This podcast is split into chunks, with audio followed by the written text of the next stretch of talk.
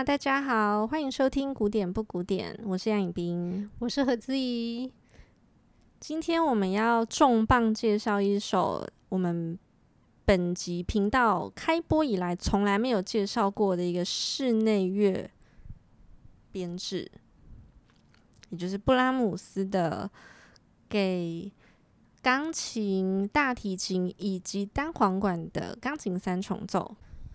那我们何老师呢？他是吹单簧管的老本行，为什么你之前都不介绍单簧管的曲子啊？嗯、呃，这就有一点近乡情怯的感觉嘛。你就觉得这是你最喜欢的乐器之一。那还有呢？还有钢琴、小提、大提，然后嗯，钢琴、呃，管弦乐。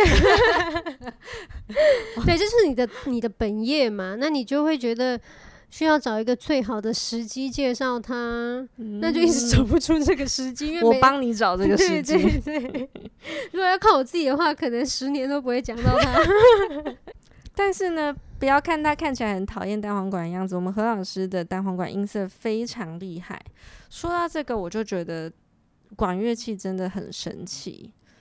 其实每个乐器都是啦。就 就是每个人的音色真的好不一样哦。就是我觉得现在古典乐有一点走入一个瓶颈，那个瓶颈我觉得有可能是录音时代之后开启的。就你看各种国际大赛，不管是钢琴啊、弦乐或管乐，大家的声音都越来越统一。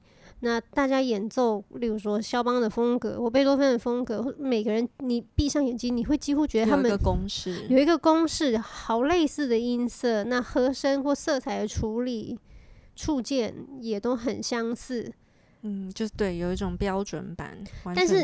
对对，但是你在听录音这个技术刚开始出来的时候，这些大师们，even 是在同一个老师的班上。的同学们，每个人哇都有天差地别的唱法、演奏方法、音色啊、想法，全部都你没有办法想到他们是同一个老师诶、欸，就大家是百家争鸣，嗯。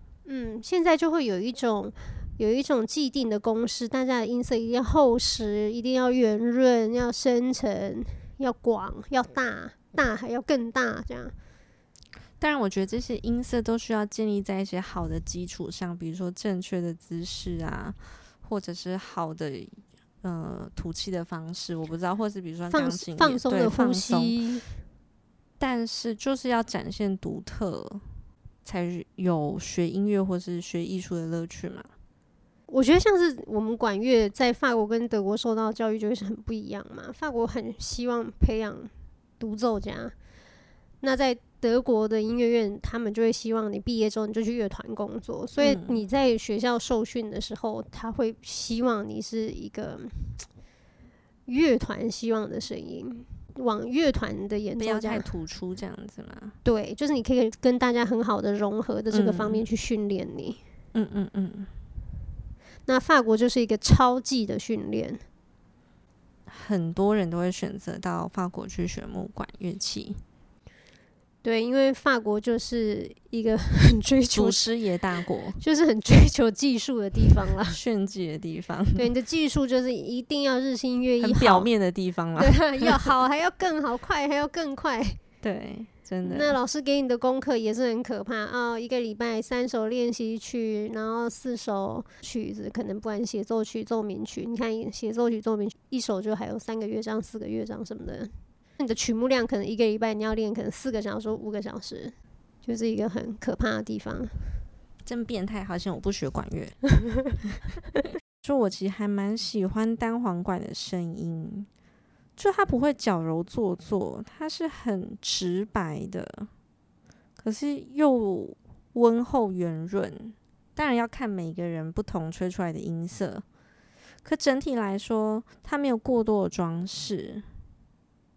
你可以甚至说他很质朴，就他很老实，他有什么秘密好像也藏不住的感觉，他也没有办法耍什么花招。那当然他的技巧很厉害，但是就他的音色的本质真的是很真诚实在。嗯，就也许第一眼你是不会被他吸引的，可是他真的很听不腻，嗯，很耐听。这样讲可以被其他管乐器打死，但是你就会觉得单簧管是一个最耐听的管乐器。对我来说啦，对你来说我没说。单簧管神奇的地方就是它的音色很质朴、老石头，可是它又可以有很多很多不同的变化。我我的意思说，它在各种音乐类型都可以有它的声音。举例来说，像是那种 klezmer 犹太音乐，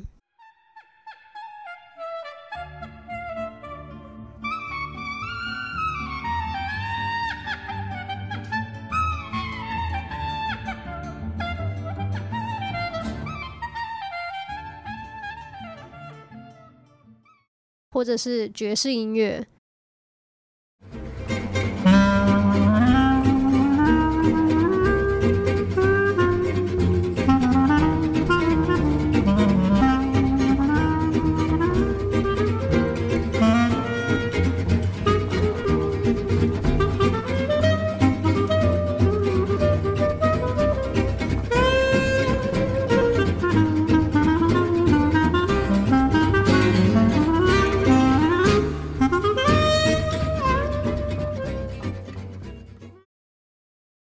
是像莫扎特这一种天堂般的音乐。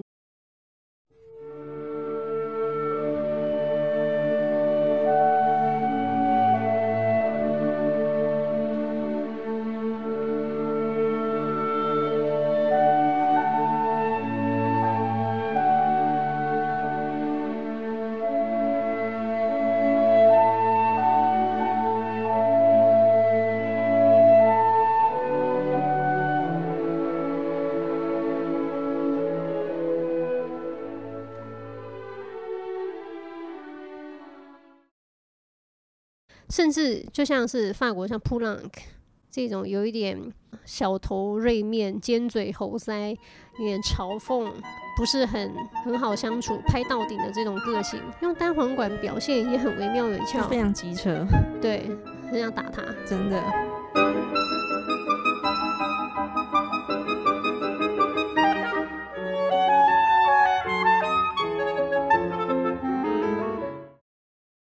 那布拉姆斯这种深沉、痛苦、深不见底的忧郁啊，也很适合单簧管。你就觉得怎么会有那么百变的乐器啊？它听起来这么朴实，可是它可以演奏的范围好广、好大哦。你刚刚提到，就是布拉姆斯的音乐很深沉、很浓厚。我们用一般的思维去想，会觉得啊，可能单簧管吹布拉姆斯会太单薄，会撑不起重量。可是结果完全相反诶。嗯，对，就是因为它的直白跟朴实，好像尽在不言中，他就把布拉姆斯完全表达出来了。就是它有一种偏中低音域的朴实饱满。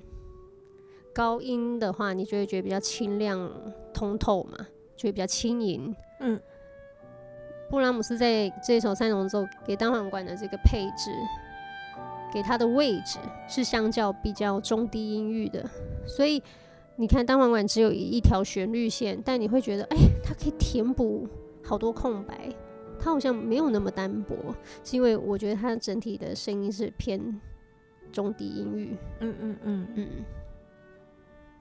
三重奏呢，是我们都很喜欢的一个配置。我自己觉得它很妙。为什么？就三嘛，你看椅子的脚如果是三只的话，它就绝对不会跌倒。嗯哼。可是它不见得很稳，它可能坐起来不是很舒服，有时候特别侧重两只脚。可是它就是有一种很微妙的平衡。哦，很有趣的想法，真的。然后它又不会太四平八稳的，太。安全啊，端庄。你这个比喻，我觉得完全就有呼应到布拉姆斯他的作曲手法，因为大家都会觉得说布拉姆斯是一个死古板、老古董，我们这要帮他平反一下。对，哦，这个虽然我们两个都是从法国回来的，可是我们都很爱布拉姆斯，因为在布拉姆斯那个时期的时候，是有两个乐派的。跟他对抗的呢，是有李斯特啊、白辽士啊、Wagner。他们的 New German School 就是新德国乐派。那布拉姆斯他自己是，他非常守旧，他坚持维护传统，所以他选择继续维护所谓的绝对音乐。没错，跟刚刚的那个派啊，新德国乐派 那个派，好，所支持的标题音乐是完全截然不同的路线。新德国乐派他们会觉得音乐呢是为了达到一些戏剧性啊，或是诗性的一种表现手段。可是布拉姆斯认为音乐就应该是以音乐为目的。对，我刚刚提到标题音乐和绝对音乐，首先标题音乐就是顾名思义就是一个有下标题的音乐，比如说华格纳纽伦堡的乐手。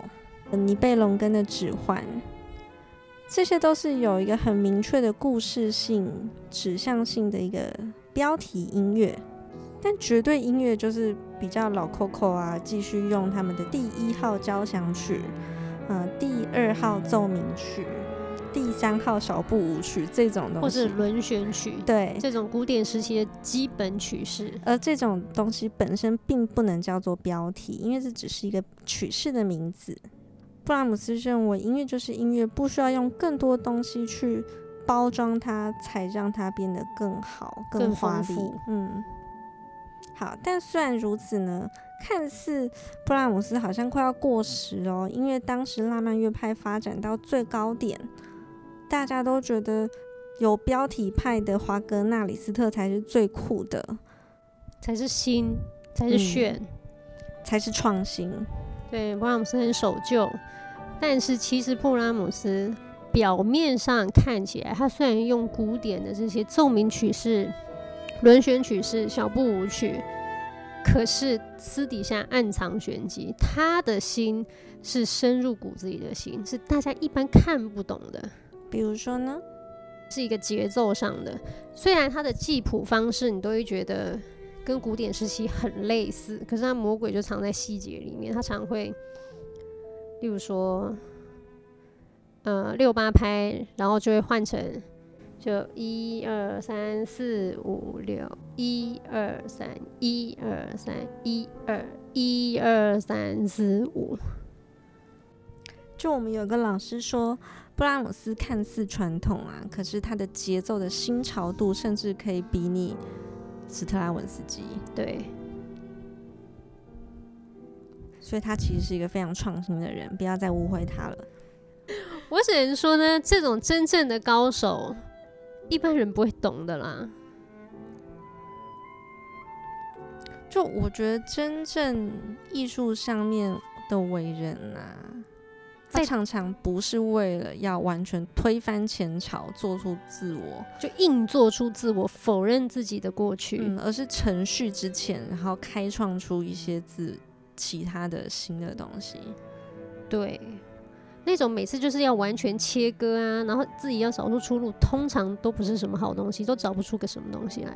就你没有办法拥抱你的过去，然后望向一个崭新的未来。你真的想要突破？那是不可能有真正的新的东西出来。新的东西不是一个跟过去完全切断，然后就会突然哎、欸、有一点长出来，它就是新的，绝对不是这样。嗯、它跟过去一定有必然的一个连接。好，我们今天要介绍的就是布拉姆斯晚年的 Opus 一一四这个三重奏的第三乐章。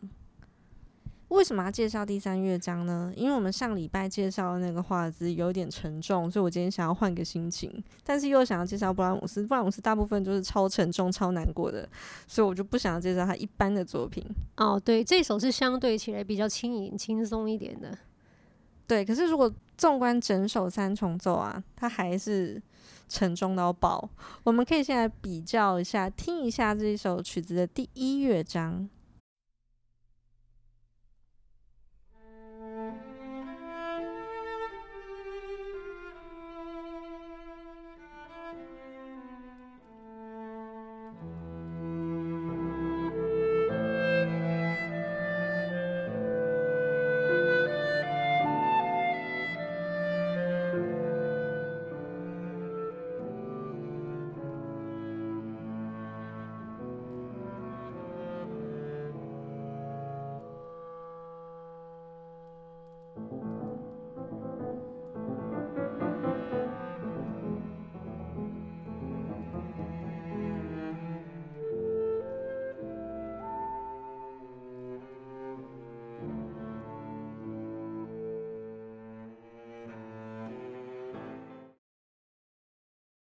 走不动。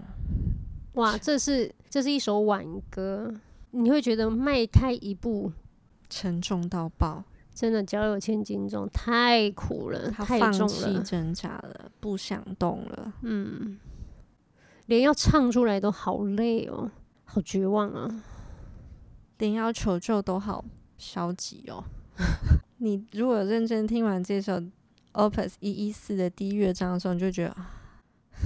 这个世界已经毁了，我还是升天好了，我还是在家躺好了，我还是去死好了。其实，我第二乐章有一点像是回忆呀、啊，是非常优美的。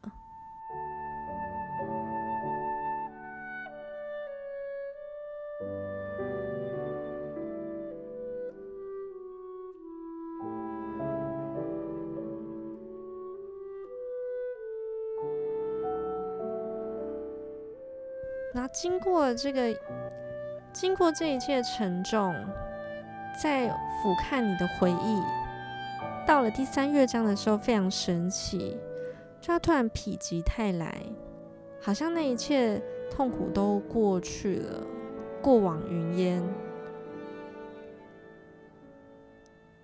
你好像还举着一把泪，可是就开始想要展现一些云淡风轻这样。是 Andantino Grazioso，优美的小型版，嗯，是那种小步舞曲的三段体，Trio Minuet。那这种曲式呢，是弦乐四重奏啊，或是古典时期的交响曲的第三乐章，也很喜欢用的一个曲式。嗯，就它一样是三段式 ABA，但是它跟奏鸣曲那种长段的铺陈的。城市发展在线、嗯、不太一样，它稍微轻松一点点，蛮轻盈的。嗯。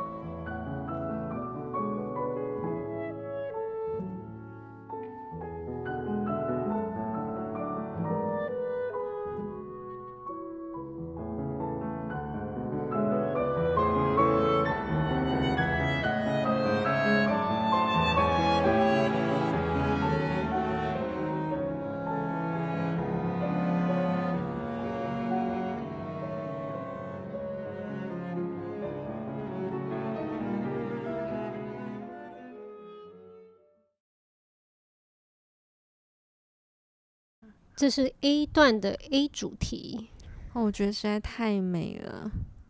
它就好像一个长辈在安慰你说：“没关系，没关系，都过去了。”你偶尔还是会想到一些过去不开心的回忆，可是现在你是，就你可以吸入甜美的空气，你有广阔天空。嗯，一开始。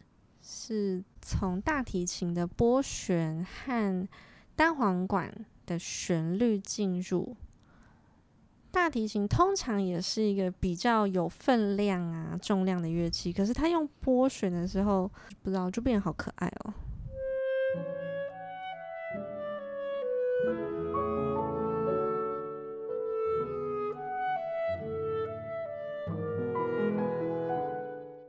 们小时候在练这首三重奏的时候，最喜欢一直练第三乐章，因为这首曲子是我们以前小时候在也没多小啦，才二十岁、十八岁，在法国对考室内乐奖的时候，其中一首曲子。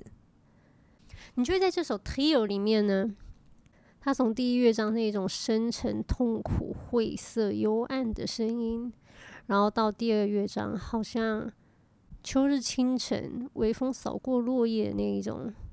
那种飘渺，然后又到了第三乐章，这样有点甜美又抚慰人心的一种声音。这首真的是非常难的一个曲子。就是你心境的转变，嗯，你心境的转换是非常不容易的。我们再听一次 A 段的 A 主题，单簧管主导，钢琴进入。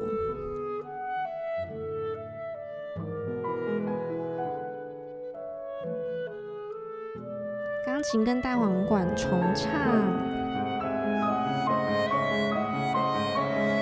加入了大提琴，三个人一起合唱。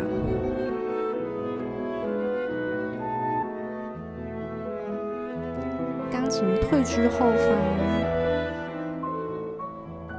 又在悄悄的走进来。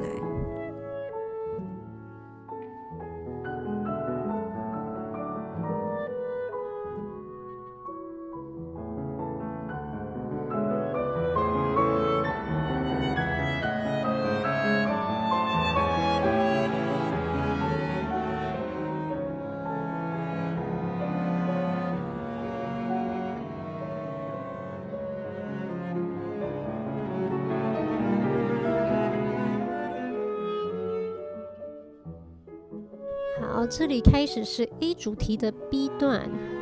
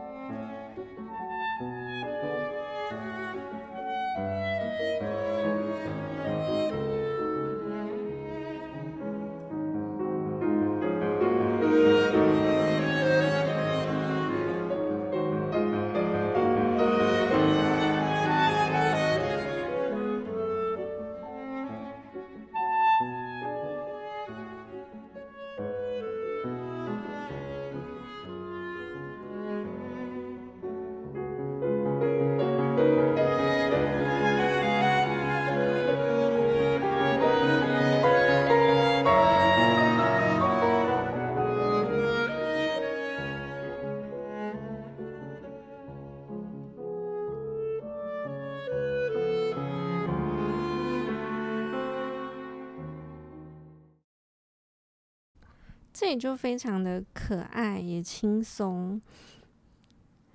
钢琴担任了伴奏的角色，而单簧管跟大提琴就会一直一问一答。我觉得这也很可怜呢，看似轻松，可是蛮可怜的。嗯，单簧管问，大提琴回答。单簧管问，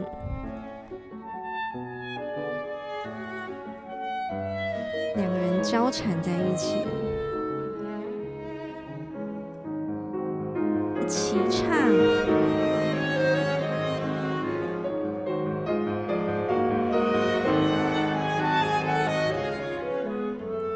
又回到了问答。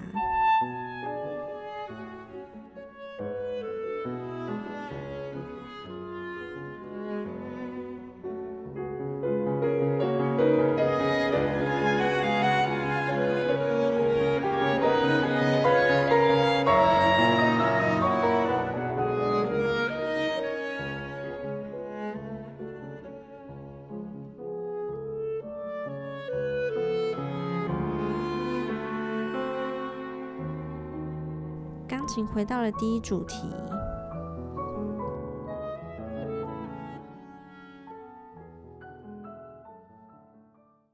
好，这个 B 段呢，它很特别的在于，这是一个 Landler 的一个风格。那什么是 Landler 呢？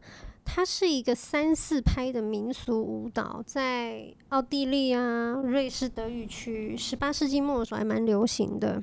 呃，会在交响曲里面的小步舞曲或是诙谐曲里面听到。这源自于一种双人的舞蹈，像我们上一集介绍的那个 Valtz 华尔兹，很多人都会觉得是从 Landler 开始演变而来的。所以我们会一直听到钢琴有噔叭叭梆梆哒哒当当哒哒当，有一种舞曲的感觉。我也会一直听到单簧管跟大提琴有一种。你进我退，我退你又要进的那种。没错，没错。那为什么我们会听到这个感觉呢？一般我们听到华尔兹就是嘣加加嘣加加，第一拍是正拍，是比较重的，所以是强弱弱强弱弱。二三拍是弱拍，对，第一拍强拍，二三拍弱拍。但布朗斯非常神奇。他让大提琴和单簧管呢，从第三拍进入，作为句子的第一个音，有点颠倒了一二三哈。我们一般会是一二三一二三，但布朗斯把它变成一二三一二三，所以他一直玩这种重心错落的一个游戏。钢琴还是一样是正常的一二三一二三。钢琴是不被爱的那个，但是单簧管跟大提琴都会在第三拍出来，变成是一二三一二三。我们再听一遍，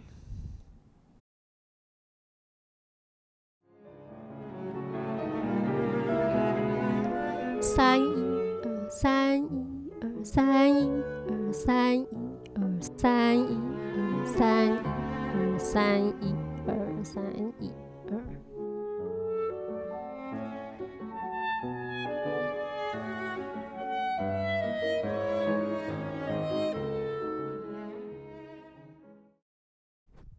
但如果我们站在钢琴的重拍角度听，会是怎么样呢？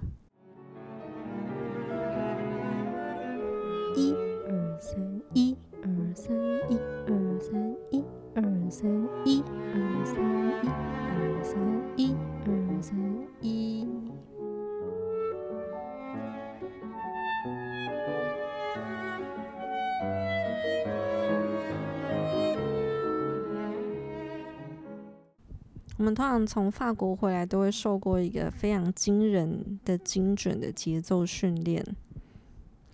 但是我们刚刚要在数这个拍子的时候，都受到一些困扰，可见布拉姆斯真的很厉害。这可以不要讲 吗？不行吗？真的是很难哎、欸。